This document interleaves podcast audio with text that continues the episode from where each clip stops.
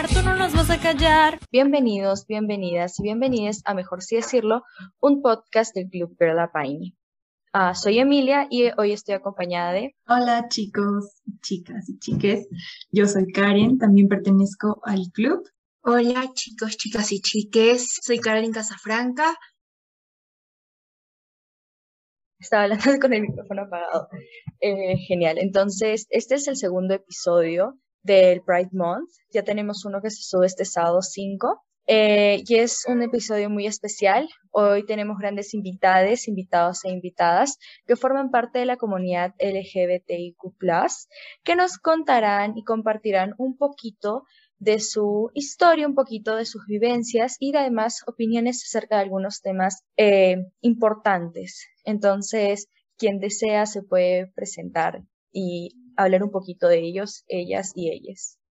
Bueno, ya este iré primero, supongo. Eh, buenas tardes a todos. Mi nombre es Gino Valer, mi pronombre es él. Soy un hombre cisgénero homosexual y bueno, estoy en, en este podcast porque me invitó Caro y ojalá pues este tengamos un espacio de diálogo abierto no solamente de temas que nos conciernen como, digamos, comunidad estrictamente, sino en las repercusiones sociales y políticas que tienen mucho que ver con ser de la comunidad como tal. Y bueno, gracias. Ya, bueno, yo soy Emilia Fernández, eh, soy trans, soy lesbiana, soy comunicadora, hago varias cosas y no sé, ya nos iremos conociendo a lo largo del podcast. Gracias por la invitación. Uh, buenas, sorry, no tengo cámara. Este. Sí. eh, mi nombre es Dan.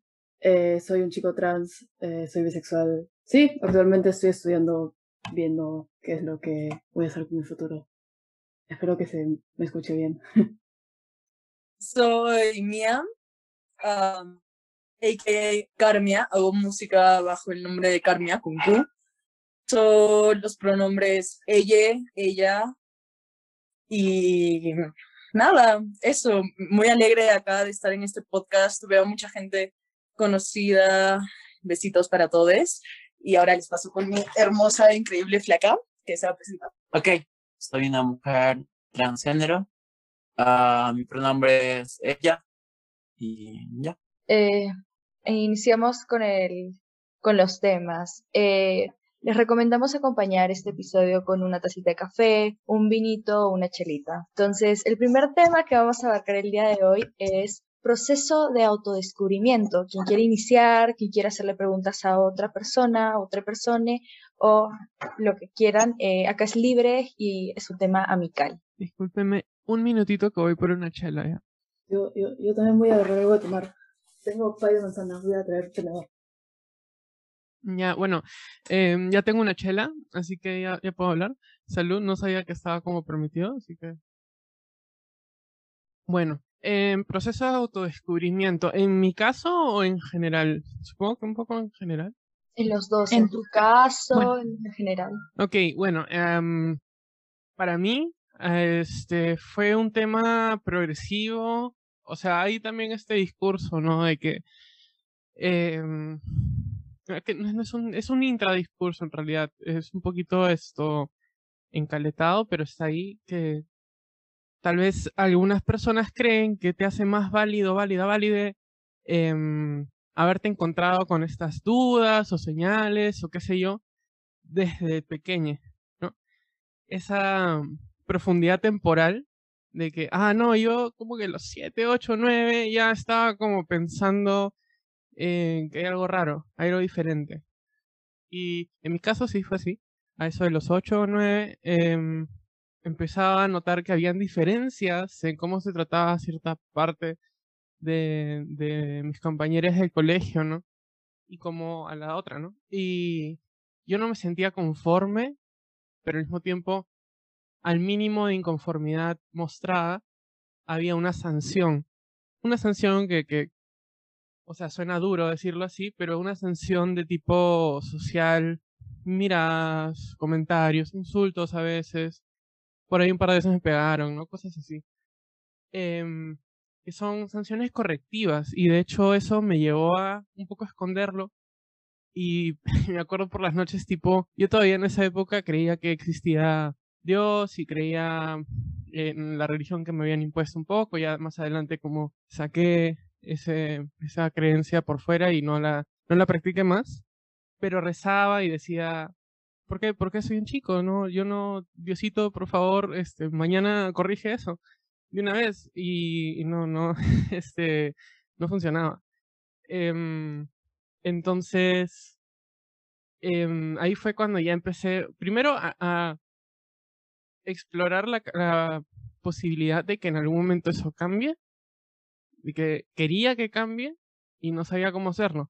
Y no fue recién hasta un poco más adelante, a los 11 o 12, que ya tenía más dominio del Internet y la tecnología y tal, y como había aprendido gracias a videojuegos a hablar inglés y leer un poco, y es como ahí empecé a entender un poco que existía esto que era lo trans, ¿no?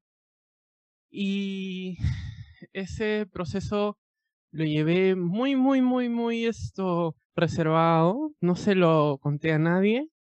Em, y recién fue hasta los 18, no, 19 más o menos, que empecé a estar con la pareja con la que estoy hasta ahora, que estas dudas, cuestionamientos y deseos o necesidades, diría yo también, porque se notaba que había algo que, estaba ahí por atenderse, em, empezaron a, a, aflorar un poco y yo le conté a mi pareja estas cosas y eso me dio lugar a, gracias a que ella estaba mucho más informada del tema que yo y, y gracias a que tuvo esa apertura, empezamos a explorarlo juntas un poco al inicio y empecé a leer más del tema, empecé a leer sobre feminismos, empecé a leer sobre, sobre género y tal, y ya no era simplemente lo que encontraba en foros, ya no era simplemente este, gente que también como yo estaba como que hoy fantaseando que esto sea una posibilidad, no, no un poco ya eh, hablando de realidades materiales como son eh, las transiciones. Entonces, sí, eso básicamente se fue llevando por ese lado. Y tal era la represión que llevé conmigo hacia mí, que empecé también a eso de los 16, así, esto, a tomar bastante, a consumir algunas sustancias, ¿no? Em, y eso se volvió problemático. Y no fue recién, hasta ya un par de años de estar en esta relación, que, que estos problemas que había empezado a desarrollar em, pasaron factura y empecé a llevar una terapia psicológica, ¿no? Porque hubo un punto muy bajo que tuve en mi vida, este, no debido a esto en específico, pero facilitado por. Entonces, ese vértigo de cosas llevó a que esa autoexploración un poco, tanteando un poco, avanzando con tropiezos, em, gracias a la terapia psicológica que fue afirmativa, no fue una terapia psicológica Em, punitiva ni cuestionadora de, de, cómo me sentí yo, qué sé yo, ¿no? Como tantas que hay en este país y en el mundo. Em, que decidí primero eh, no cerrarme la puerta a ninguna posibilidad futura y segundo empezar una transición. Y desde ahí estoy más tranquila en general. Hay algunas cosas que arreglar todavía, pero ahí vamos. Entonces, yo creo que el proceso de descubrimiento no tiene por qué ser lineal. Pueden haber o sea, no son retrocesos o avances, son más como unos, siempre das tumbos hacia adelante en realidad. Y la idea es esa, no, no cerrarte la puerta a ningún, a ninguna posibilidad de cambio o de, o de crecimiento, creo. Este, ¿cómo se lo tomó tu familia o pues tus amigos, tu, las personas que te rodeaban? ¿Fue fácil o, fue complicado para ellos? Eh, en cuanto a la familia más cercana, o sea, padre, madre, por ahí un par de abuelos eh, y mi hermana, fue normal, creo. O sea, no, no normal, obviamente, no existe eso, pero fue, fue de apoyo, un poco que no entendían tantísimo al inicio y luego fueron aprendiendo un poco por su cuenta, por iniciativa propia y otra por, ¿no? Eh, con mis padres en específico fue un poco atropellado porque eh, justo cuando tuve este periodo de crisis locas, este, fue que les dije, oye, yo creo que fácil soy trans, por si acaso. Encima de un montón de otras cosas que les había contado en ese momento y lo tomaron como, este, ¿será en serio? ¿Será en joda? ¿Será, qué será, no? Y lo ignoraron por un buen tiempo. Y no fue hasta como dos años después que, que yo ya había empezado mi tratamiento hormonal y todo por mi cuenta, por mi lado, pagándomelo todo con mi chamba y tal. Eh, que un día este, no tenía plata y le tuve que decir a mi mamá, mamá, me, se me, he tenido gastos y no he podido eh, cubrir esto en específico, que son mis pastillas. Me dijo, ¿qué? ¿Has empezado esto cuándo? Y, y ahí ya como que les chocó de verdad que, era una realidad. Y luego de eso hubo un tema ahí de, de que mi madre creo que empezó a contárselo a otras personas de mi familia, no sé si por que se sentía feliz o porque se sentía que estaba ayudándome de alguna manera, fue un poco raro. Y por ahí hay un montón de familiares que saben, pero nunca me han dicho nada. Entonces no sé bien si se lo tomaron a bien, a mal, si están del todo al tanto de qué, qué fue. Y en cuanto a amistades, pucha, mis amigos y amigas cercanos han sido de lo, lo mejor que se puede esperar, creo, de ellos. En ningún momento lo cuestionaron. Por ahí un imbécil este, me dijo alguna tontería, pero no era un amigo realmente. Y yo no tengo ningún problema con espectorar a familiares o amigos si es que no están de acuerdo con algo que no está en discusión. Así que sí, pues la gente que está a mi alrededor por lo menos no le importa, me acepta y le gusta. Que dicho sea paso, no es un privilegio que tengamos todos.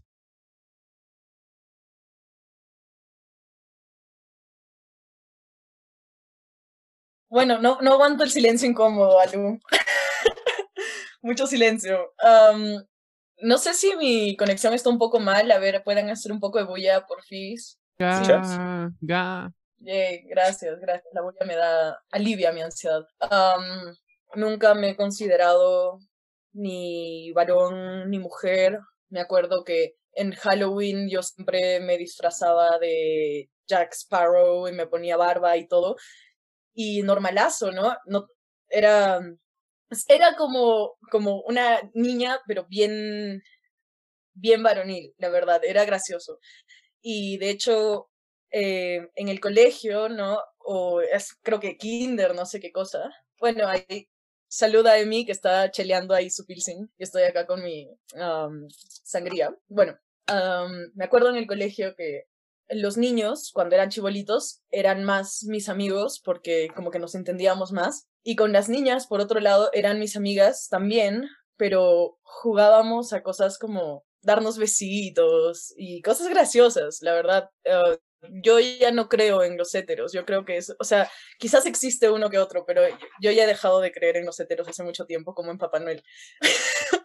o sea, héteros al 100%, es como, nah. Pero bueno, eh, ¿qué más? Bueno, eso fue como que, yo creo que yo ya sabía, siempre sabía, solamente no lo decía porque no era algo que se decía normalmente, ¿no? pero implícitamente yo vivía mi vida como una leca desde que tengo memoria. y, y, y, una leca bien, bien andrógina, ¿no? O sea, usaba uh, ternitos, también usaba faldas, o sea, todo, ¿no? no eso no me ponía pare. Y no fue recién hasta que ya fui llegando a la adolescencia donde esas cosas ya no eran permitidas, ¿no? Porque la gente ya empieza a tener un poco más de deseo sexual y como que para los hombres ver a una chica media masculina es desagradable y para las mujeres es como que no pertenece al grupo.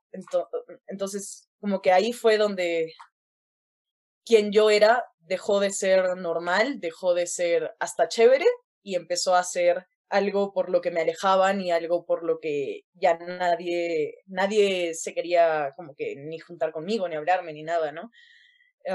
En el, bueno, en, en el colegio creo que la pasé muy mal, como que era, me trataban de machona, marimacha, um, bueno, huevadas, ¿no? Y, y así, pero fue ya creo que a los 13, 13 años que yo dije, ¿sabes qué? Le tengo que decir a mi papá. Le dije a mi papá, papá, soy gay. y mi papá me dijo, yo ya sabía. Y, y fue, fue así súper normal. Mi papá me dijo que ya sabía y listo, ¿no? y fue muy lindo que, que reaccionara así. Y nada, y hicimos como que bromas de Gatorade y etcétera y X. Pero luego ya no había salido del closet, sino ya hasta que a los 15 años mi mamá se enteró ya por su cuenta y ahí sí fue, no, otra, otro tema, ¿no? Yo creo que de parte de mi mamá al principio no hubo tanta aceptación y ya, eso creo. Pero ahora sí me acepta y si está escuchando esto en el futuro, Oli, mami, te amo.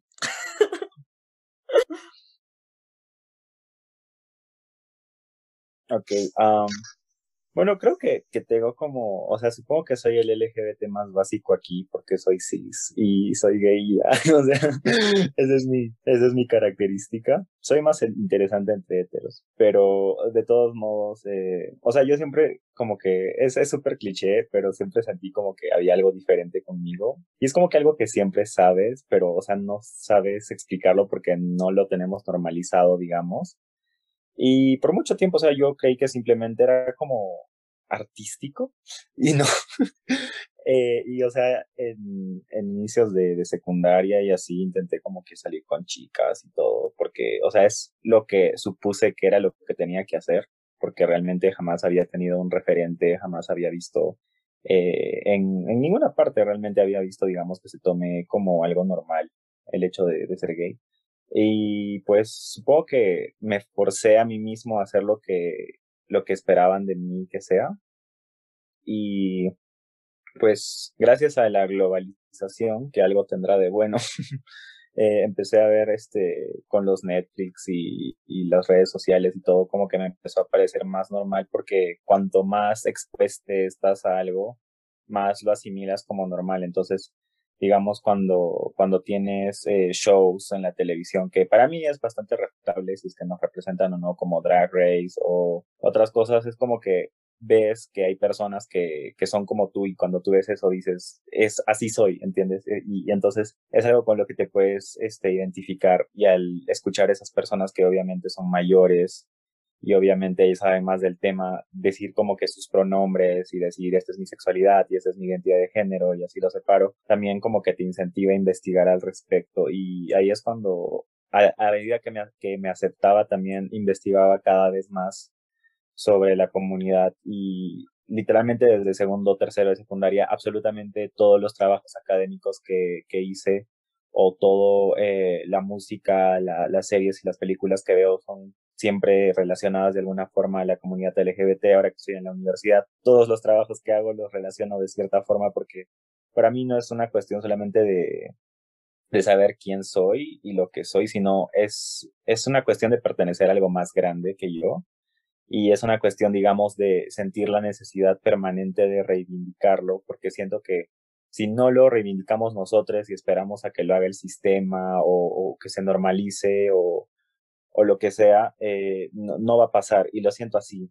O sea, siento que nuestra propia existencia es, es algo revolucionario y cuanto más visibles nos hagamos, mm, más presentes vamos a estar siempre. Y no podemos permitir que, que nos retrocedan a, a, donde estábamos antes de Stonewall o a donde estábamos antes de, de todas las cosas que, que han pasado en, en los dos últimos siglos. Y más bien tengo una pregunta y no sé si estamos en la suficiente confianza, pero me gustaría saber especialmente para las amigues trans, eh, Emilia, Nadia, Dan, eh, cuál, digamos, cómo fue la forma, perdón, cómo fue la forma que carajo hablo, cómo fue que eh, eligieron sus nombres o, o si es que alguien más se los puso y por qué, o hay una historia o simplemente dijeron me quiero llamar así. Bueno, para mí al menos, eh, tenía una lista de nombres uh, que sentía que sonaban bien. Tenía una lista de nombres que mis amigos en algún momento me preguntaron, o sea, me, me digamos, me dijeron, ah, siento que tienes, no sé, pues, siento que tienes pinta de, de Dan, de Daniel, una cosa así, ¿no? Entonces, por ejemplo, ese estaba en mi lista de nombres. Eh, otro nombre que también estaba en mi lista de nombres era Ian, que era el nombre que mi mamá le hubiese puesto a mi hermano, pero al final no le puso, porque mi papá no quería. Y mi mamá perdió la lanza de moneda.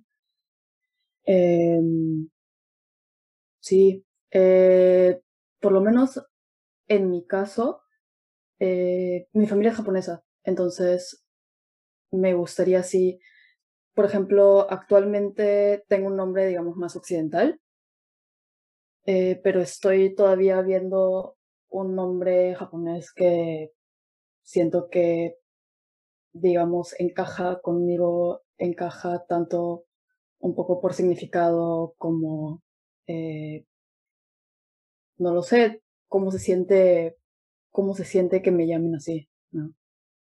Y es bastante costumbre a veces, ¿no? Probar con un nombre y después de un tiempo darte cuenta de si es que, digamos, sientes que cuando escuchas ese nombre tienes que voltearte y te están llamando a ti.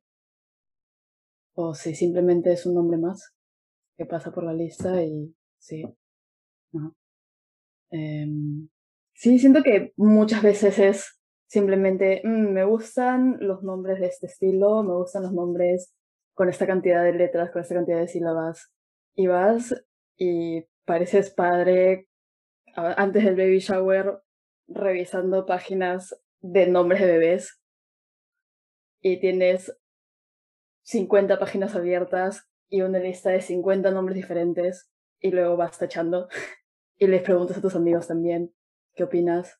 Les dices, hey, quiero intentar con este nombre, ¿qué tal si es que probamos?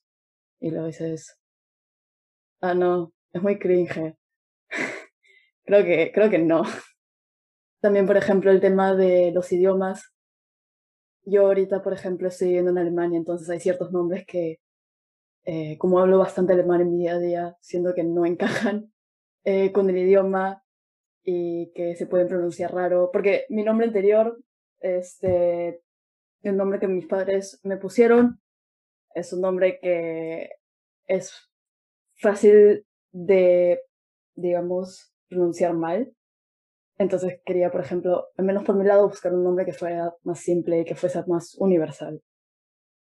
Em, sí, ha, habido nombres que me han interesado y que he sentido, ah, sí, este nombre puede funcionar. Y luego pienso, mmm, pero en este idioma esto significa esta cosa en específico. Y no quiero estar asociado con eso, porque incluso si es que es algo que no es malo, pero sé, pero no siento que es muy confuso. Incluso con, mi con el nombre que tengo ahorita, eh, porque yo utilizo bastante Dan, más que Daniel. Em, Dan en alemán, al menos es una, es una palabra que se usa bastante. Entonces a veces las personas están hablando de manera normal y en algún momento suena Dan y me volteo y no soy yo, ¿no? Entonces son todos, digamos, estos detalles pequeños que siento que al escoger nombre es prueba y error. Y bueno, son cosas que uno se da cuenta que fácil tus padres cuando te pusieron tu primer nombre no lo pensaron, ¿no? Entonces, sí, es, es, es un proceso. Todavía, por ejemplo, yo no estoy 100% seguro de si es que este es el nombre con el que me quiero quedar por el resto de mi vida. Y no tengo que tampoco, ¿no? Em, si es que en algún momento decido ¿sabes qué? Me voy a presentar con ese otro nombre o voy a tener cinco nombres distintos para cinco grupos de personas distintos. Eso es totalmente válido también, ¿no? Porque al fin y al cabo el nombre no es algo permanente, sino es algo con lo que te sientes identificado. Y a lo que respondes más inmediatamente también, ¿no? Es lo que se sienta natural para ti, por así decirlo. Así que son, son bastantes cosas. Hay gente que tiene, que la tiene un poco más fácil hay gente que, que sí la tiene que pensar más. Y en mi defensa, Alex no estaba en mi lista de nombres, porque mi hermano se llama Alex, y eso no es chévere. Ya, sobre mi nombre, Emilia, eh, me fue, fue una cuestión pragmática en realidad, porque el nombre, el otro, el otro, el innombrable, este, era básicamente lo mismo, pero tenía un no al final de Emilia. Entonces era más como, ah, no, tú no te puedes llamar así. Y lo quité y ahora Emilia y ya está. Para que quede claro, era Emiliano. Entonces, sí. No, me, me importa tres bledos este, decirlo en voz alta. No es algo que se suele hacer, no lo hagan nunca sin permiso de nadie, pero está en todo internet. O sea, si buscas mi música antigua, está, está todo con ese nombre. Gracias. Em, no sé si quieran abarcar otro tema o quieran continuar con este tema o hacer otras preguntas. Ya, bueno, eh, tomar el silencio como un, otro tema. Em, historias personales, así, alguna historia que, quieran contar. Este es un tema eh, añadido, mía, quise añadir este tema. Entonces, historias personales, negativas, positivas, creo que ustedes deseen. Creo que yo añadí, yo añadí el tema, así que primero tienen que ir todos los demás y luego yo, ¿no? La chismosería gana. Ya, creo que yo puedo contar una experiencia negativa. Ya, bueno, yo no pertenezco a la comunidad, pero este, o sea, siempre he escuchado sobre las personas que pues discriminan a las personas de la comunidad y esas cosas, pero jamás sabía que eso era tan, tan feo, tan fuerte, ¿no? Entonces, una vez estaba, justo era, era un verano, estaba en Lima, porque yo, bueno, yo vivo en Cusco, entonces estaba en Lima, y esos, vi a una pareja, una pareja de chicos, y toda la gente de las ceras empezó como que, empezó a decir, ay, qué asco, o cosas así, y yo me quedé fría, o sea, jamás había visto algo así, me quedé muy, muy fría, no sabía qué hacer y después me sentí súper mal por no haber hecho nada, ¿no? Porque pude haber gritado algo para que pues esas personas se sientan mejor, para que esa pareja se sienta mejor y me sentí muy mal de no haberlo hecho y no sé, o sea, eso eso fue muy, muy fuerte para mí y no puedo imaginar cómo fue para ellos, ¿no? Y que tienen que vivirlo todos los días. Es horrible. Ya, eso es todo. Esa es mi experiencia. Rapidito también. Este, me acuerdo que fue una de las primeras veces que subí un micro ya como que presentándome como mujer. Y este, em, y estaba con mi novia y nos subimos a un bus random, no me acuerdo dónde estábamos yendo. Y nos sentamos juntas, tranqui, tipo estábamos en la mano, chill. Y, y entró un, un sujeto de estos que hacen como, como chistes. Era, era una especie de. Es que no sé si era payaso, porque también rapeaba. Y tipo, empezó a tirar sus rimas y sus chistes. Y en una de esas, como que mira a mi novia y le, le tira como piropos o gileos, una cosa así. Y luego a su amiga, o sea, yo, y era como, joder, brother, no, soy, soy somos pareja, Este, eso, eso fue como un, un, choque, porque ya antes, años antes, cuando salíamos a la calle y estábamos de la mano, qué sé yo, era, era tranqui, no nos, nadie nos decía nada, este, nadie nos miraba, pero ahora Ahora sí, este, y es, es bastante fregado. A veces, este, no hemos salido por la pandemia casi nada, pero cuando salimos es un poco que evitamos algunas muestras de afecto, porque, para evitar que gente joda, porque sí sucede. Oh, wow. O sea, yo quería la chismosería, la verdad. no, o sea, yo creo que es igual muy importante compartir como que experiencias y todo, porque no está muy visibilizado en ningún lugar y llega un punto donde nos, nos sentimos bien solites, ¿no? O sea, yo cuando era chivola eh, veía como que eh, los típicos canales de televisión donde había un niño que le hacían bullying, pero le hacían bullying porque era nerd o, o porque era... Está, estoy, eh, estoy existiendo, creo que todo el mundo está congelado, congelado está pasando? Oh, no. Sí se, te escucha. No, sí se escucha. Se escucha, se escucha bien. Ah, ya, muévanse más. No sé, hagan algo para que parezca que tienen vida. Y no sé, siempre es como que el niño que le hacen bullying por ser nerd o por ser, no sé, pues, eh, que le gusta el anime, eso, ¿no? Pero luego yo voy al colegio y me hacían bullying y, no me hacían bullying por eso, ¿no? Me hacían bullying por ser leca, me hacían bullying por ser machona. Entonces, eso es algo que no se veía. Entonces, yo, yo por lo menos como que con mi música o con lo que pongo en internet o todo, intento ser bastante abierta con mis experiencias y todo. Simplemente, es, esa ya es mi opción. No digo que todo el mundo lo tenga que hacer. Digo, eso yo lo hago personalmente porque cuando era chivola no tenía, no tenía a, a quien mirar, ¿no? No tenía exponentes LGTBIQ más. La verdad, en televisión peruana solamente, o sea, gente LGTB era, ¿cómo se llama? Jaime, Jaime Bailey, ¿ves? Y ¿quién más? Ah, la Chola Chabuca. Literal. E, era como que lo único que está en, en, en, en, estaba en televisión nacional, ¿no? Y yo creo que falta representación más real, ¿no? Falta representación en general. Pero bueno, esa, esa es solamente mi comentario acerca de, de este tema. No es tanto un, una historia personal. um, una historia personal, la verdad, no, no sé, no, no, no, estaba preparada para esta pregunta, por más que yo la hice. Una historia personal, wow. Um, ah, no sé. bueno, me acuerdo cuando... Esta es como que mi salida del closet. Creo que son las historias más fáciles de contar, ¿no?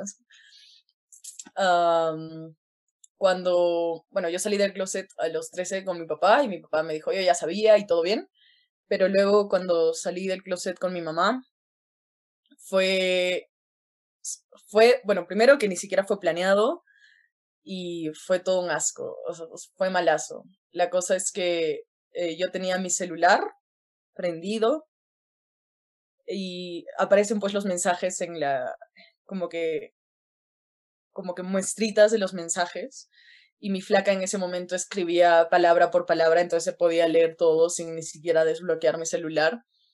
Y ella, y bueno, mi mamá simplemente un día que yo estaba durmiendo, vio todos los mensajitos que quedaban y decían cosas claramente como que lecas. Era como, venga a mi casa, tomamos desayunito, nos bañamos juntas y así, o sea, mal, mal la situación. Y mi mamá, obviamente, perdió la cabeza, no me quería dejar salir. Me dijo, pues, de todo, me acuerdo muy bien que me dijo, no, ¿por qué? ¿Por qué te compré esos dinosaurios cuando eras niña? Debí, cuando eras niña, te engreí demasiado, debí obligarte a jugar con Barbies. Y te estaba como que, no, los dinosaurios no te hacen lesbiana. o, no sé, quizás sí. quizás hay una teoría conspiranoica acerca de que los dinosaurios de hule te hacen lesbiana, pero no lo sé. Y mi mamá estaba como que, ¿qué hice mal? y todo, ¿no? Y fue lo caso, porque luego eh, mi mamá llamó a mi papá diciéndole, mira, tu hija ha hecho esto, que, que está en estos, que, que cochinas, pues, que se quieren bañar juntas y no sé qué cosa, y tú tienes que venir a hablar con tu hija y no sé, y entonces mi papá agarra y dice, oh, sí, sí, muy mal, terrible, terrible, muy mal, eh, voy a ir a enojarle, ¿no? Y entonces viene a casa, me hace así, ¿no? Como que no, muy mal, mía. Me saca de la casa y me dice, puta madre, ¿por qué tienes que meter la pata? ¿No? O sea, ¿por qué? y me dice, no le digas a tu mamá que yo ya sé, solamente vamos a fingir de que te estás quedando en mi casa mientras yo te enojo y corrijo tus malos actos lésbicos, mientras luego intento de convencerla de que no está tan mal, ¿no? Entonces mi papá se encargó de, de hablar con ella y decirle que, que nada, ¿no? Que, que ser lesbiana después de todo no estaba tan mal y que yo era chiquilla, que podía ser una etapa y bueno, ¿no? Entonces, después de una semana, creo, unos días, regresé a la casa de mi mamá. Para esto, mis papás están separados, entonces eran dos casas diferentes. Ah, regreso a la casa de mi mamá y mi mamá como que me abraza, me pide perdón, todo bonito, pero luego me dice algo que me destrozó muchísimo. Me dijo, yo creo, hijita, que tú estás haciendo esto porque estás despechada. porque según, o sea, mi mamá eh, sabía que yo antes de eso estaba como que saliendo con un pata, pero obviamente no era como, no era, era extraño, ¿no? Porque yo soy leca, entonces era una situación bastante tóxica y graciosa y extraña y todo mal. Entonces mi mamá me dijo, la verdad yo creo que estás haciendo esto porque estás despechada. Y, y nada, me abrazó y, y se fue así como, como si fuera su gran disculpas, decirme que soy despechada y que por eso soy lesbiana. y se fue. Y, me fui, y me fui a dormir diciendo, bueno, al menos ya no está tan molesta como antes, ¿no? y luego simplemente lo dejamos pasar, con los años pasó, le llamaba a mis novias, les decía amiguitas, y bueno, así es como que hasta, hasta ahora prácticamente, que les dice amiguitas, amiguitas, ¿no? Así es la vida. Será que les dirá novia cuando me case, ¿no? Cuando sea legal, una vaina de esas. Pero por ahí, no, la verdad, al menos ya no se hace tantas faltas como antes.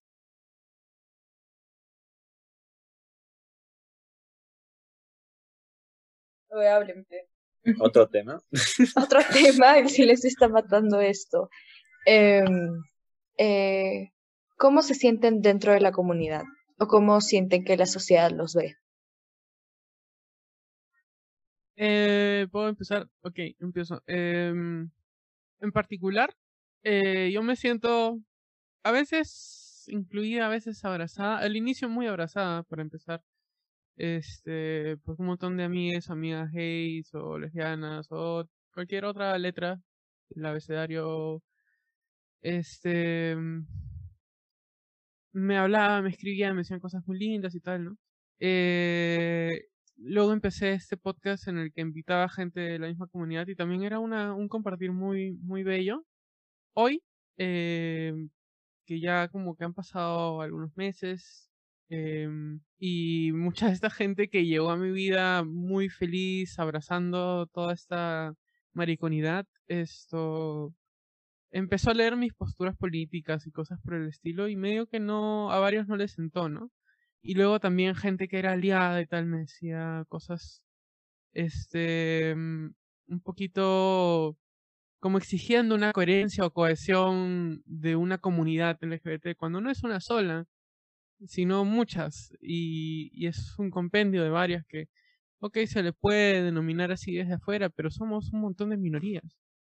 Y, y es diferente entre cada país, ¿no? Y lamentablemente en ciudades como Lima, que es donde yo vivo, esta perspectiva de comunidad LGBT está muy colonizada y, y las necesidades que, que se enarbolan como discurso en muchos momentos son muy de Rupaul, muy de, de casarnos y ya, y, y, de amor, y está todo muy sanitizado, es como se habla de amor, pero no se habla del deseo, se habla del matrimonio, pero no se habla de la institución patriarcal y, y capitalista que es esa, ¿no?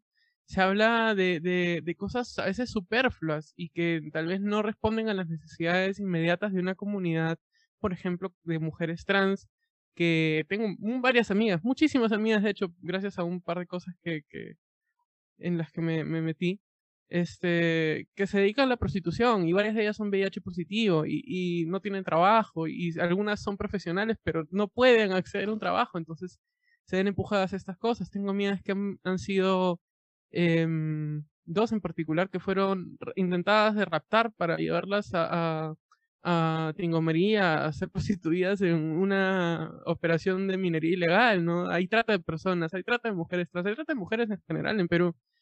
Este, y no hablamos de esos temas, hablamos de Alberto de Belaunde, hablamos de, de que de que Alberto, de que Ricardo Morán alquiló un vientre para su hijo, no sé, entonces hay, hay, hay un desplace y una distorsión de realidad, creo, una especie de polvo de hadas encima de la comunidad o de las comunidades LGBT y de cómo se nos ve mediáticamente, al menos en este país, seguramente también en otros lugares de Sudamérica y del, del sur global, como se le suele decir, que a mí me enferma a veces.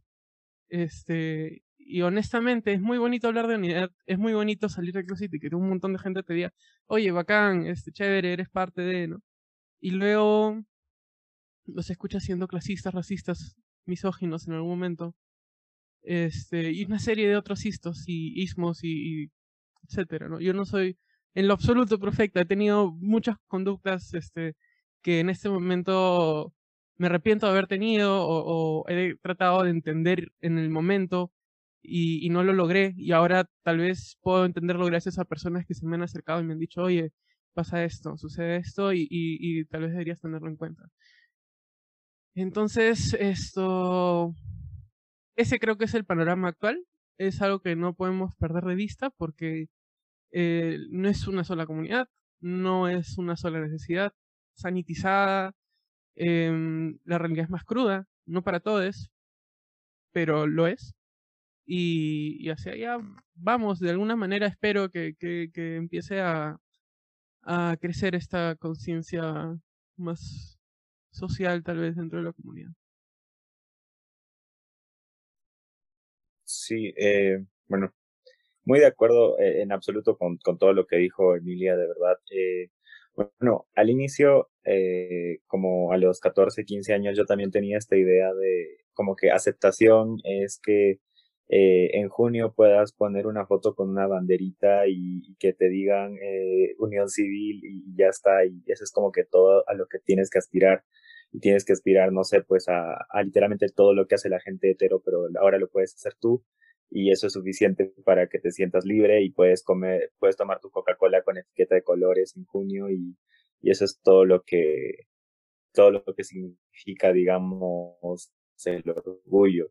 Y, o sea, a medida que fui eh, aprendiendo más eh, del tema, bueno, como soy cusqueño, digamos que eh, he tenido una perspectiva mucho más este, interseccional de lo que es este ser de la comunidad, especialmente porque la mayoría de personas con las que interactué al inicio eran personas racializadas y eran personas, digamos, que no tenían los privilegios raciales que tengo yo, los privilegios económicos que tengo yo.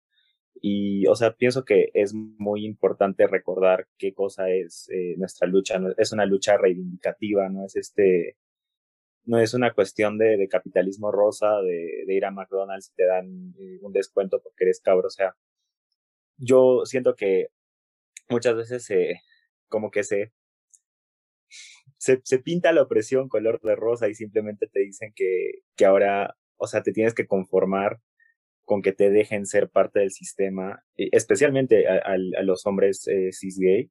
O sea, pienso que estamos súper, eh, digamos, estamos súper más enfocados en, en, lo que significa ser LGBT y estamos mucho más aceptados por, por la sociedad. Y pienso que dentro de la misma comunidad hay bastante transfobia y hay bastante eh, misoginia y digamos sentimos, eh, y, me incluyo porque soy parte de, un sector privilegiado de la comunidad, sentimos que todo en torno a nosotros cuando realmente tenemos orgullo, eh, mujeres extranjeras, mujeres latinas que a luchar por, por nuestros derechos. Entonces, yo pienso que tenemos que trascender y tenemos que concientizar el hecho de que no se trata solamente de, ver a Alejandro Cabero eh, tuitear algo o, ver a, a, a Belaún eh,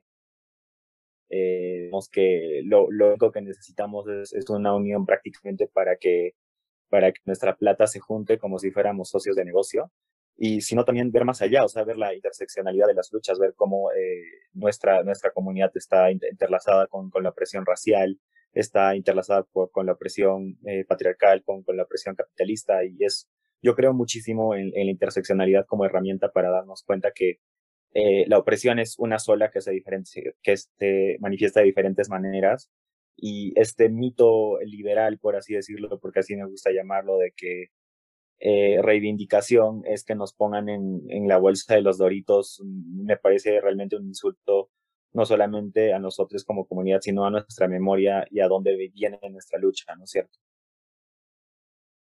De hecho, sí, estoy súper, súper de acuerdo con, con Gino, con Emi, especialmente ahora, ¿no? En el mes Pride, ¿no? Es súper común ahora ver toda esta parafernalia que hacen mayormente empresas dirigidas por personas hetero y privilegiadas, heterosis además, ¿no? Entonces, yo creo que sí, la verdad, ya ustedes ya lo explicaron muy bien, ya sería redundancia, solamente quiero decir que sí, estoy completamente de acuerdo con, con ese punto de vista. Wow, ya vamos más de 45 minutos, así que tendremos que cortarlo aquí. Pero habrá segunda parte. Muchas gracias si es que han llegado hasta aquí y no se olviden de escuchar los siguientes episodios. Esto fue, mejor si decirlo, un podcast del club Girl Up Aini. Tú no nos vas a silenciar, tú no nos vas a callar.